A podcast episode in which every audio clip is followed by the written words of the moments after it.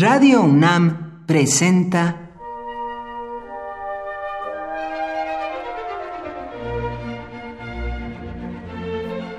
Cuaderno de los Espíritus y de las Pinturas por Otto Cázares.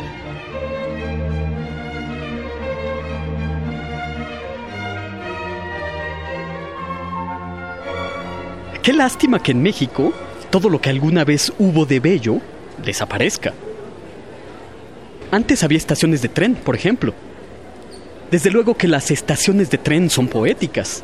Los amantes se despiden en los andenes, se besan para siempre y por última vez. Y es que las estaciones de tren son lugares de paso, lo que no impide que sean un jardín fecundo para el amor y la muerte. Como si fuera un gato moribundo, el escritor León Tolstoy se levantó de su cama y se alejó de su casa con el presentimiento de que iba a morir. Murió en la estación de tren de una oscura provincia rusa. El arquitecto Louis Kahn también.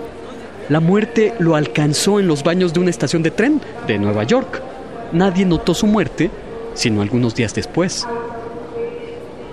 En México ya no tenemos estaciones de tren, sino terminales de autobuses.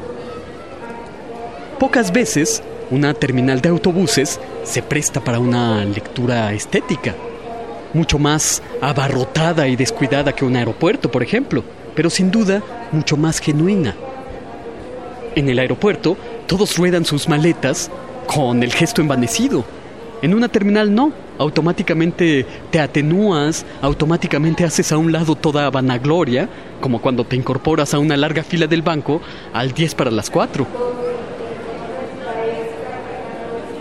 En un aeropuerto nunca verás una manifestación de afecto más allá de lo que dicta la política del no fumes, pero compra sin impuestos lo que quepa en tu maleta. Nunca verás en el aeropuerto una zona de besos como esta por la que ahora camino. Aquí hay cuatro, cinco, seis, siete parejas de todas las edades y todas las contexturas besándose como si fuera la última vez. Ojalá que sigan besándose, escribió Jorge Fernández. Mientras en el aeropuerto todos desperdician el tiempo, los amantes que se despiden en la terminal de autobuses, con su beso, se burlan de la muerte.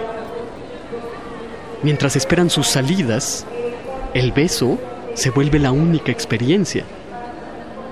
Nada en la terminal de autobuses, sino estar ahí, besándote, esperando a que te vayas. Por hoy, Otto Cázares cierra el cuaderno de los espíritus y de las pinturas.